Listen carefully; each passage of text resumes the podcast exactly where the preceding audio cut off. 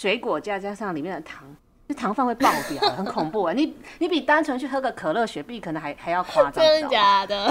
一杯大杯的七百 CC 的真奶，其实全糖的它就六十克了，是不是很恐怖？然后更别说如果你是水果茶圈，对，所以全糖水果茶这有没有比较健康好吗？拜托，请大家就是要这个迷思，请把它破除。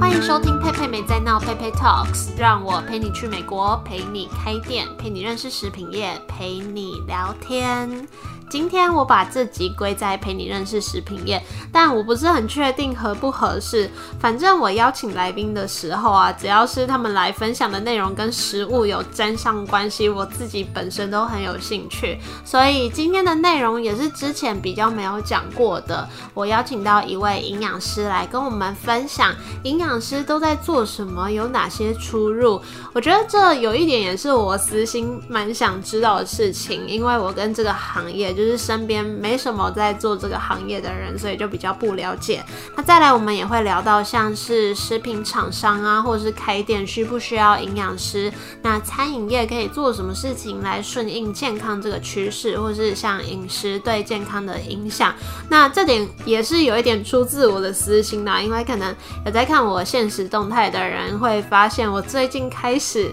可能年纪有一点点有了，所以开始意识到吃东西的重要。要怎么吃才可以让身体比较没有负担？所以我们讲了一些跟食物相关的小知识，我觉得都蛮有趣的。那我们就现在欢迎 Jessica 来跟我们分享。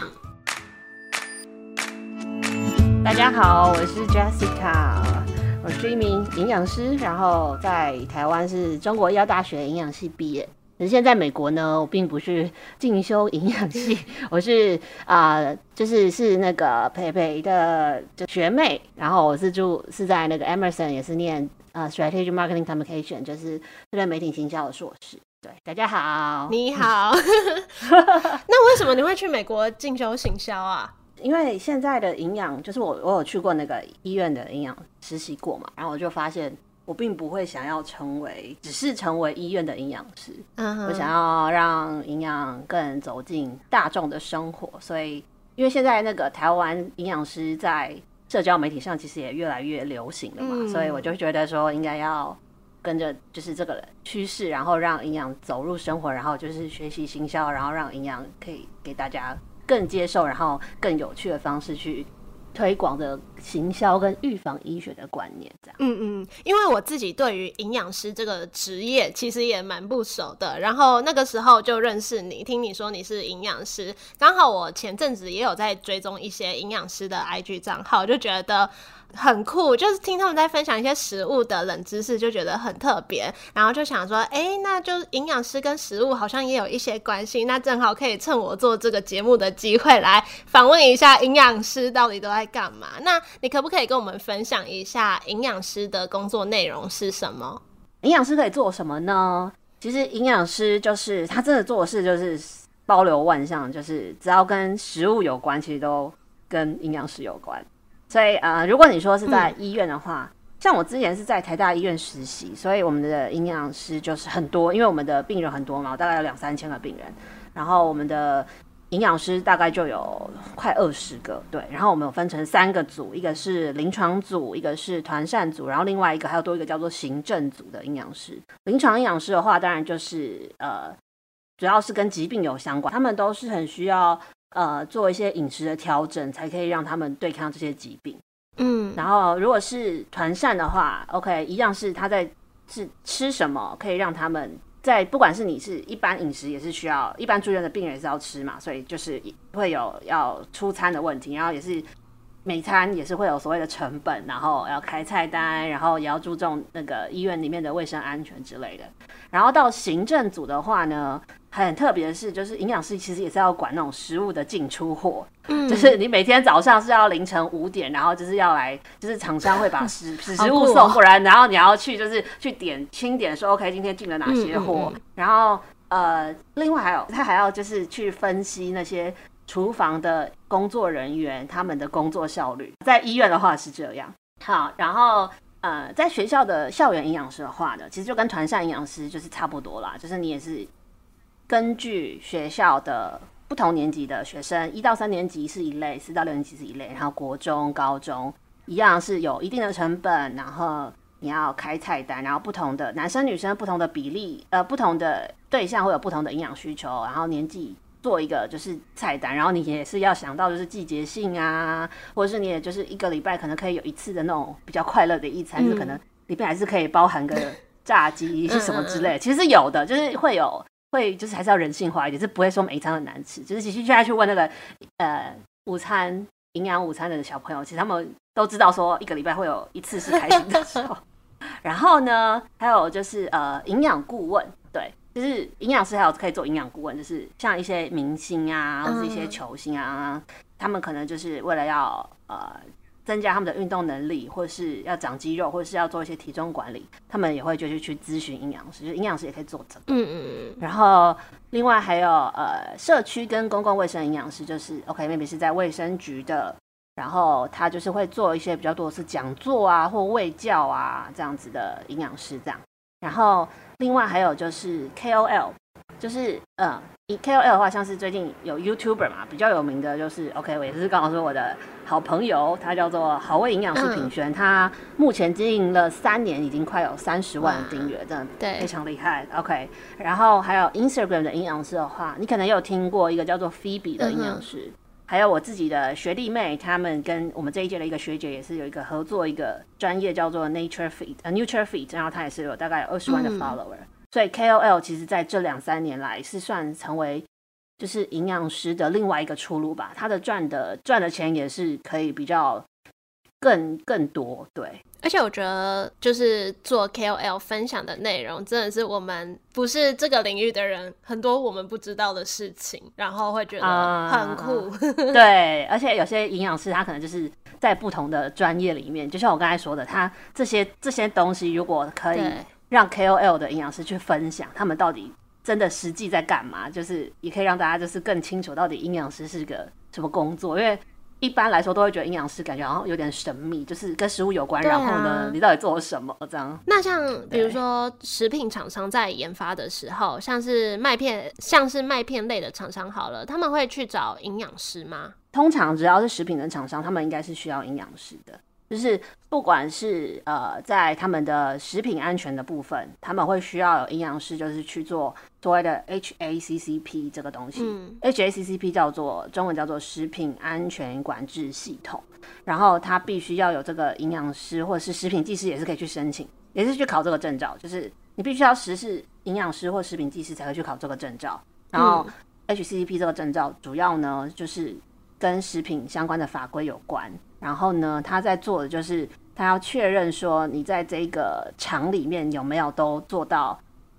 安全的标准。然后你在制作过程中，如果有什么过敏的食材，你有没有列出来？像过敏的东西可能是海鲜、牛奶、花生、芒果这些，你要做一个警告的标志。然后你是不是有基因改造的东西，像是黄豆，或者是现在之前有那个莱克多巴胺，你是不是有牛？你的牛肉产地是拿什么？就是当然麦片不会啦，但我的意思就是说，如果是食品厂商，他可能都会跟这些食物有关系，他就是必须要就是做一些标识。嗯嗯。然后呃，如果食品厂商的话，不一定是麦片，OK，maybe 是饮料。像我们最近饮料的东西，你可能要呃，会最近很常看到就是有所谓的健康食品认证，所谓的小绿人嘛。嗯。然后好像就是像什么美招健康啊，他都会说什么，它可以。帮帮助降低体脂肪什么的，哦，不是帮助体脂，它是叫做不易形成体脂肪。对，就是它有专门专有名词，就是每个专有名词都是一个功能，然后每个功能呢都是必须要经过一连串的很严格的申请跟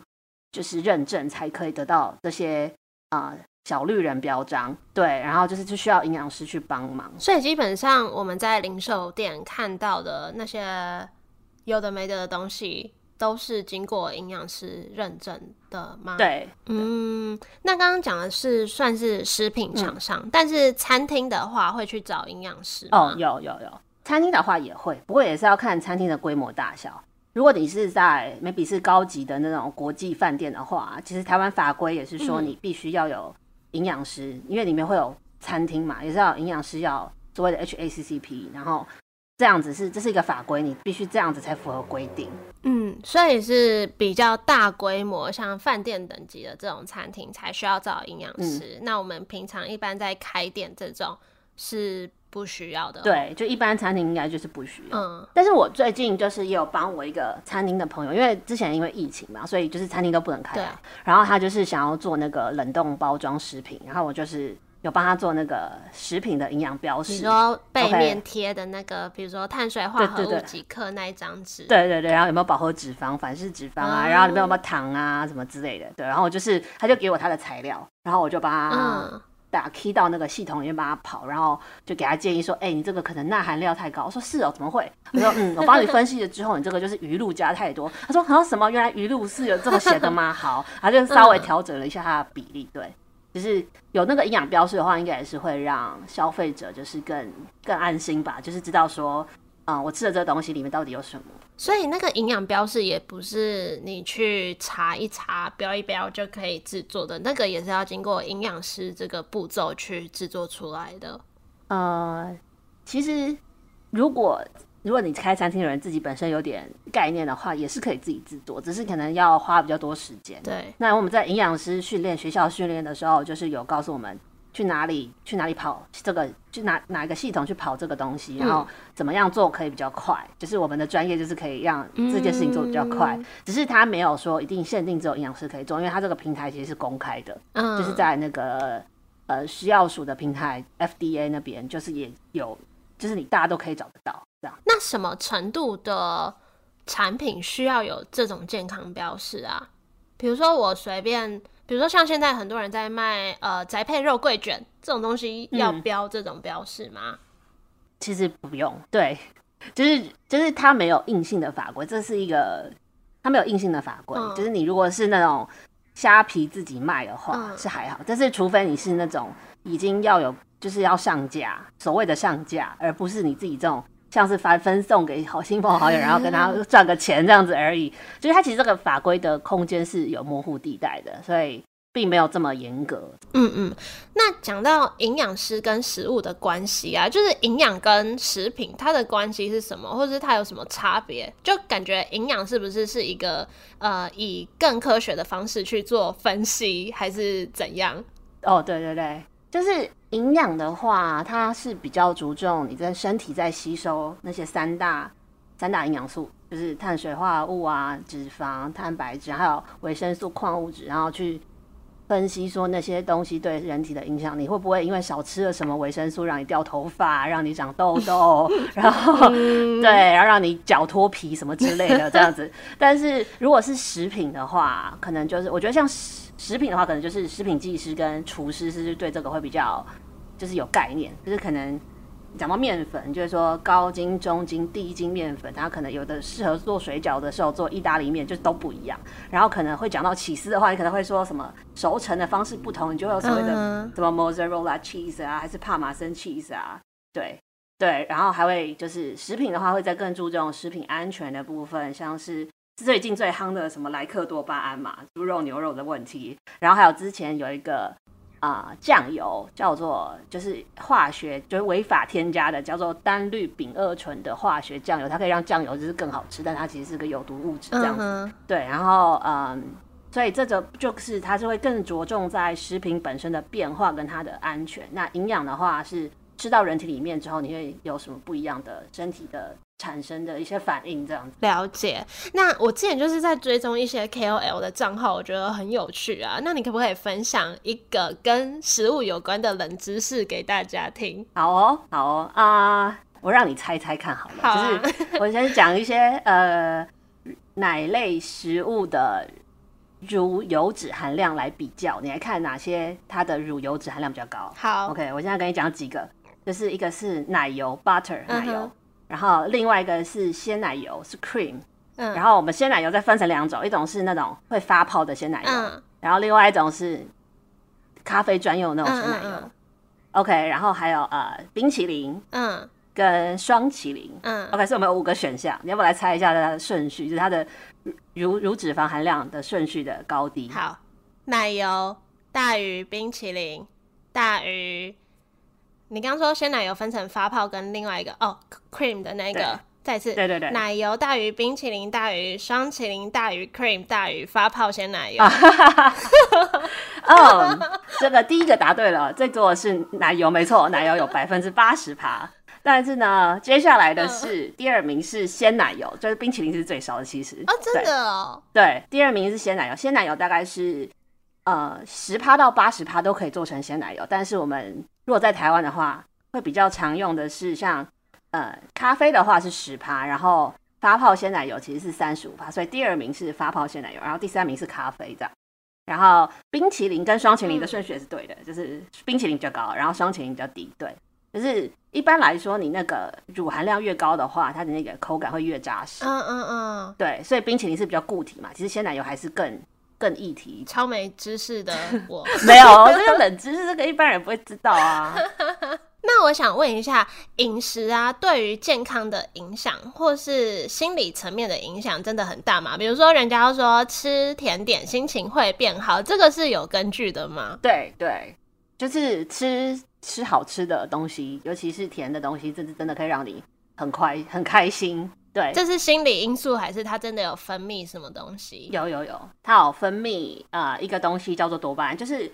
我们身体有很多激素嘛，然后有一个所谓的快乐荷尔蒙，就是多巴胺，可以让你心情很快乐、很放松。但它会变成多巴胺呢？其实哦，这边可能讲的稍微专业一点。好，我这边跟你分享，就是你做吃东西的时候，不一定是吃甜食，其实你吃东西的时候呢，你吃饱了之后，你就会分你的血糖就会上升嘛，你就会分泌胰岛素，嗯让你血糖下降。然后呢，这个胰岛素这个东西呢，它也会就是合成让心情放松的一个激素，激素叫血清素。嗯 OK，血清素跟多巴胺这两个都是可以让身体很快乐或是很平静的一种激素。嗯好，然后如果你很饿的话，相反过来，如果你很饿，你很饿的话，你呢，你的胰岛素就不够嘛，然后它就反而会释放了一种压力的荷尔蒙，叫做皮质醇。然后这种皮质醇就会让你觉得很紧张、焦虑，就是所以呢，你如果吃了东西，吃了甜食，但是过了一阵子，你开始饿了，你就反而你又会就是分泌皮质醇，让你难过、神就是紧张。所以其实 甜食的那种幸福感真的是一下子就没了，就是为什么会这样？就真的 很短暂，对。但是其实是因为有那个血清素分泌完之后，后来就变成皮质醇了，所以嗯就是对，就是这样。嗯然后刚才讲的那个多巴胺的话，其实是呃，你要吃一种 omega three，就是它 omega three 的东西，它可以抑制你的那个皮质醇的生成，嗯然后呢，让你身体多制造多巴胺，嗯，omega three 是像是什么东西？就是多饱呃多元不饱和脂肪酸。对，像是那个深海鱼啊，哦什么尾鱼、鲑鱼啊，然后一些坚果种种类，一些南瓜子啊，或是亚麻仁子啊之类的这种东西，嗯嗯嗯。就里面就蛮多的啊、omega three。对，所以你也会不会建议，就是比如说心情不好就去吃甜食这样吗？因为它是短暂的。哎、你你想吃的时候就吃一下没关系啊，短暂的还是至少你现在心情好吧。但当然就不能吃太多啊。你如果对你的你的身材有要求的话，嗯就是对，是你要有那个预期心理，自己知道说这是短暂的快乐。嗯你吃完之后过个两个小时，你的血糖再回又下降了，嗯然后你的胰岛素分泌不足了，你可能就是。会，因为就是你有没有这个经验？就是你真的吃完之后，过了一段时间之后，突然觉得空虚这样。好像是哦。对啊，对啊，那这样的话，我觉得像现现在的人啊，不管是压力啊、焦虑啊、沮丧啊这种心理上面的因素，就是越来越多。然后我也觉得大家应该蛮需要精神疗愈的食品。但是如果刚刚讲这类食品可能会发胖，那又可能比较没营养，你会有什么建议？这类食品比较没营养，有什么建议哦？我就觉得说，其实没关系，就是我觉得吃食物啊，比较就是不是那么传统啊。我觉得吃食物是为了让你开心，当然你是主要是基本的生理需求满足之后，更多的是你心理的需求，你要让你自己开心。如果你吃东西不开心的话，就没有意义了。嗯，对，那所以你可以吃，只是你必须要让你自己知道说，不管你是喝酒啊，还是吃甜食啊，还是喝真奶啊，你就是要知道说，你现在这个当下，你让你自己呃放松一下。但是如果你对你的身材是有要求的话，你就是要记得，OK，那你今天吃比较多，你这一餐吃了一千卡，那你下一餐你可能就要 吃，就是只能吃个小点心，或者是你可能晚上就不要吃，就是你自己要对于自己的选择是有意识的，不要说就是很无意识的，就是我今天就是一直吃，然后那个什么爆米花看电影就是。靠 potato 就是 就是狂吃啊狂吃，然后觉得天啊为什么明天还会变胖？就是你当然今天吃完明天就变胖了。现在今天水喝了酒，明天一定就会水肿啊！这是就是这一定会发生，就是可以接受这个事实的话，然后明天再做修正就没问题了。对，所以我不会觉得这是有罪恶，就不用你不用感到有罪恶，你就是接受这件事情，然后隔天再做调整就好了。今天让自己放松，明天就可以。没关系，对。人家不是说压力大，要么就是大吃，要么就是吃不下嘛。然后每次都是吃的那一派，超希望自己是吃不下的那一派。对啊，可是其实吃不下也是蛮辛苦的。就是有些忧郁症的人，他们真的是，我们有所谓暴食症患者，也有厌食症患者嘛。然后那些厌食症的，其实到后来他们其实是营养不良，比起那些暴食症的人，其实更容易就是死亡。对，我必须这样讲。对啊，那像健康饮食啊，现在也算是成为趋势。你觉得未来在餐饮或者食品业，我们可以做什么事情，或是什么样的产品来顺应这个趋势？OK。呃，我觉得其实台湾现在就已经有有在做这件事情了，就像是我们可以看到麦当劳啊、星巴克啊，或者是一些像什么 Mr. Donut，他们不是都会在他们的产品旁边就是附注小小的卡路里这样子，然后还有台湾的法规有说你那个饮手摇饮都一定要显示卡路里跟含糖量，所以其实现在政府跟民间都有一起在做了，所以我觉得这个很棒。那如果你是自己开业的话，就是呃，因为现在其实台湾跟你当然是学学美国跟整个趋势，就是台湾有推一个东西叫做 My Plate，就是健康餐盒的东西。那上上面就是会告诉你说，呃，你的饭量多少，菜量多少，蛋白质，然后可能要再配一杯牛奶，有水果什么之类的。然后呃，他你如果可以找到营养师来帮你的餐点做，就是蛋白质、碳水化合物、脂肪、卡路里，就是每一样食物的这些标志的话，你甚至就是我自己的想法，就是你甚至可以就是啊，在你的网页上面就这样，然后你可以告诉他说，因为现在大家其实对营养知识都越来越了解了，所以他可能会在做为自己的健身计划或是瘦身计划的时候，希望每一餐可以吃多少多少量，他会想要知道。那如果你可以就是跟一些营养师合作的话，你就可以看到。他可以自己克制化的点他自己的餐，就是选了这个，那这边蛋白质、那只要欧、脂肪、卡路里有多少？你选了这个，然后就一直加上去，加上去，然后就可以知道说，哎，这一餐我吃完了，那我会有多少的东西？然后你就是结合外送平台，然后外送平台这上面 menu 你就可以直接点好，然后就克制化的餐盒。我觉得这个应该是未来很大的趋势。嗯，你自己在买东西的时候，你会有这样的消费习惯吗？就去斤斤计较卡路里之类的，是不会。但是如果他在我选择的时候，可以告诉我说，OK，他是这一餐这一个量是多少，我有多少卡路里的话。可以帮助我，像麦当劳其实就做的蛮好，虽然他给的那个卡路我觉得很恐怖，什 么七百、八百、一千，但是我自己知道就会有自知之明，说好，我今天就是想要罪恶一点，我吃了这一餐就是一千大卡，好，没关系，但我今天就是很不爽，所以我现在就是要暴饮暴食，然后就是好，我今天吃一大一千大卡，那我还是五百大卡的扣档，就有点就比较知道自己现在在干嘛。对，然后还有一个东西，还有一个东西叫做那个食品溯源，就是这跟这个是有点题外话，但是我觉得很有趣，就是现在我们台湾其实有在做一个东西叫做呃三张一 Q QR code。的东西就是呢，你食物上面如果你贴一个标签，就有一个 Q R code，然后这 Q R code 扫下去，它其实会告诉你说这个东西从哪里产来的，然后它的生长，它是从几月从几月开始种，然后呢几月长大，然后什么时候采收，然后它经历过哪些呃，它只要 OK，它如果是在啊云林产的，然后呢它被送到了台北的那个呃的北农，然后呢它是什么时候卖的，或是它有没有跟那个。他是在全联卖的还是在哪里买？就是你如果如果他可以做这件事情的话，就会让顾客很有参与感吧。对对对对，还有安心，对，然后可以知道他是不是真的有机的，还是说他是怎么种的，然后他农他有没有他们撒什么施肥的时候他是撒了什么东西？对。那像就是之前呃，我也有在研究手摇饮的市场，然后像现在也越来越多主打水果茶的。这样子的方式，就好像好像看起来有一种健康的感觉，即使它是手摇饮，这是真的有有健康到吗？哎、其实水果茶真的是一个很大的陷阱，因为大家都知道说要多吃蔬菜水果，然后你就会想要去 OK，maybe 喝个水果茶。对啊，但其实其实真的很恐怖。其实水果茶因为里面有水果嘛，嗯然后那个水果茶里面手摇饮本来就有糖嘛，就你一定会，除非你用无糖，但它里面有糖嘛，所以水果加加上里面的糖，这糖分会爆表，很恐怖啊！你你比单纯去喝个可乐、雪碧可能还还要夸张，真的假的？对，因为我们就是一天的精致量的呃精致糖的建议摄取量是不能超过总热量的百分之十。这是什么概念呢？就是 OK，你如果一天只要一个男生他可以吃两千卡，那百分之十的话就是只能是两百卡。嗯，然后两百卡的话，糖类的话一克是四大卡嘛，所以你一天只能大概五十克左右。好，但是你如果是真奶，一杯大杯的七百 CC 的真奶，其实全糖的嗯它就六十克了，是不是很恐怖？然后更别说如果你是水果茶圈，对，所以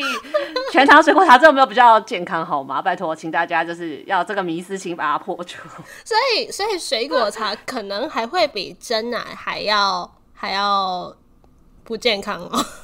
对，尤其水果可能有时候它酸酸甜甜，它酸酸的，你为了让它不要那么酸那么难喝，你就会再加更多的糖。哎、对，水果的酸，水果的甜，然后再加上糖，就是更恐怖这样。坐办公室真的超超容易定手摇饮的哎，我那时候真的是，而且就人家揪你，你真的是不得不定。然后现在手摇饮又这么多，真的很恐怖。然后现在手摇饮又是那种里面一堆料的那种手摇饮，对，真的还好，现在大家现在商家有比较良心，会告诉你说有多少，但大家我知道，大家都会选择忽略，就是你看到假装没看到，他字又写的很小，就说他是隐藏的，还是不要理它。嗯，我今天什么都没看到。像像像是现在，就是你也有可能，就是有可能你们出去应酬，或者是想要今天晚上放松一下，你会去喝酒。对像喝酒也是一个很容易发胖的一个食物，对，因为一一克的酒精就有七大卡，所以你呃，你可能就是喝个，嗯，好，我不要再说了。但是你要，你也要，你也会知道说喝酒，你今天晚上喝酒，你隔天你就会水肿，然后你就是这个热量就是可能会爆表，但是你还是会去喝，嗯对，但就是嗯，好，但是就是隔天你就会知道自己知道未来会有什么结果，然后。要还，就是要、要重新调整一下啦，对，嗯不能每天都这样，这样就好了。嗯我之前有在看那个美国的咖啡产业的趋势啊，然后就有好几篇文章，它有写到，呃，抹茶拿铁在美国算是一个趋势，就越来越多人选择抹茶拿铁这个选项，然后原因是因为他们觉得比较健康，好像抹茶本身有一些什么物质吧，嗯嗯嗯，抹茶拿铁是抹茶加牛咖啡还是抹茶加牛奶？拿铁的意思是那个牛奶，所以你在说红茶拿铁牛，嗯，红茶拿铁、抹茶拿铁，它就是红茶加牛奶，抹茶加牛奶。抹茶加牛奶，如果它是因为抹茶粉本身是没有热量的，所以你真的如果是很单纯的抹茶粉加牛奶的话，我觉得很棒，但很难喝。但是通常呢，对，所以通常呢，它就会再加很多糖，所以其实它就是一种手摇饮的概念。当然，可能就是比较有营养健康成分的手摇饮，但是它那个糖还是可能会盖过那个抹茶本身的功效，这样。抹茶它是，所以抹茶它是哦自己有什么物质啊？为什么他们会说它是一个健康的东西？就是它像是抹茶的话，它是可以有脂溶性维生素，绿茶像绿茶也都是有儿茶素啊、茶多酚啊，这些都是抗氧化的一些成分。嗯，只是它如果是抹茶的话，它的那个含量可能会比绿茶再高一点。我觉得抹茶拿铁是一个蛮呃，怎么讲？就是它好像是手摇饮的菜单里面会有的选项，它也是咖啡厅菜单里面会有的选项。，对。这点还蛮特别对的。，因为它是咖啡因蛮高的 一种茶、一种饮料嘛，所以它也可以嗯就在咖啡店里面卖，也是蛮合理的吧？嗯嗯，然后手摇饮 店加个珍珠也很合对，理。哎、对我最最近有看到，对那个抹茶，其实它的咖啡因含量是比红茶高的，有的时候可能还会高于咖啡。嗯，对，这是一个日本的研究，咖啡高哦对真的哦就是当然是用一样的克数啊，就每一百克的抹茶 vs 一百克的咖啡这样子。今天非常谢谢 Jessica 跟我们分享这么多实用的知识，而且我觉得我也学到一课。那我也知道你有在经营跟营养或是营养师相关的账号，你可不可以跟大家介绍一下？如果想要看更多关于营养的知识，哪些地方可以看到你分享的资讯？好好，今天。呃，很开心可以跟那个大家分享这个我的粉丝团，就我有 Facebook 啊，呃，Facebook 的呃粉丝专业叫做舒食控营养师 Jessica，对，然后对，这不过这边也要跟大家讲一下，就是虽然我上面写舒食控营养师 Jessica，然后这个原因是因为其实我曾经有吃过大概七年六七年到八年的素食，然后这是因为我外婆那时候过世，然后。妈妈原本是跟我说你要不要吃个七七四十九天，我说好啊，然后结果吃了之后就觉得说，哎，这个我特别再去搜寻一些它跟素食有关的一些营养知识，我就觉得，哎，其实对于环保、对于身体的状态，其实也都不错。当然，我现在就是我觉得，就是尤其来美国之后，素食比较没有那么。方便，所以我还是有开始吃肉啊，吃海鲜什么的。但所以呃，我虽然叫舒食控，就是我不是那种肉控，我就是我是舒食控，只是相对，但我还是有吃肉。对，只是想要跟大家讲一下，就是这个名字不等于就是我只完全吃素这样子。然后呃，然后呃，I G 的话是有那个你可以 at 搜寻 dietitian Jessica D R E T I T I A N，然后写然后一个底线，然后 Jessica 这样。然后这边的话呢，因为是在 Instagram 的话，我就是会比较更多分享关于在，因为我现在美国嘛，会分享一些在美国的一些有趣的事情啊，留学的事情啊，然后就是学习的事情这样。对，所以不管对于营养有兴趣，或是对于美国留学在波士顿有兴趣，也可以去追踪他的 IG。今天谢谢你，耶，谢谢培培，拜拜，拜拜。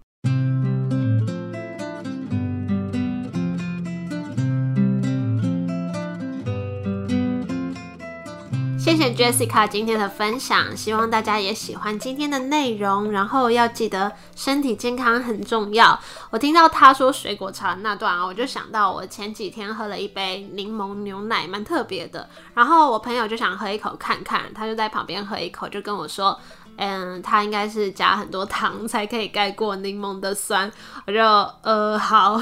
反正就是大家不要喝太多手摇饮哦，要记得多喝水。那想看到 Jessica 分享更多营养师的相关资讯，可以在 Facebook 粉丝团搜寻“舒食控营养师 Jessica”，或是也可以加她的 IG。那我此时此刻录这段话的时间是十二月三号，今年快过完了。那我也希望大家听到这里，可以去回想一下。今年你觉得对自己最满意的事情是什么？还有你觉得自己哪里可以做得更好的地方是什么？还有也可以跟我分享你对于明年新的一年的目标，或是有什么想做的事情。我自己蛮好奇大家会分享什么，然后我也会想要把你们分享的内容录在今年最后一集的节目。就我其实一直都有点想试试看一个听众投稿的桥。段，可是又有点怕没有人会理我，那就等有人来跟我分享，可以到我的 IG PayPay Talks 找我，或是不想让我知道你是谁的话，也可以写信到我的 email PayPay Talks 二零二一 at gmail.com，P E I P E I T A L K S 二零二一小老鼠 gmail.com。好，今天就到这里，谢谢你们的收听。偷偷跟你们说，我超久没有讲这句话的，因为十一月的每一集我都是很早之前就上传的，所以我刚刚在录开头的时候就觉得，呃，好像有点卡，然后刚刚在讲这句话就觉得，我真的好像很久没有录音了。好，那就一样，喜欢这集的话，可以帮我分享出去，或是到 Apple Podcast 帮我打新评分。我们一样，下周一见喽，拜拜。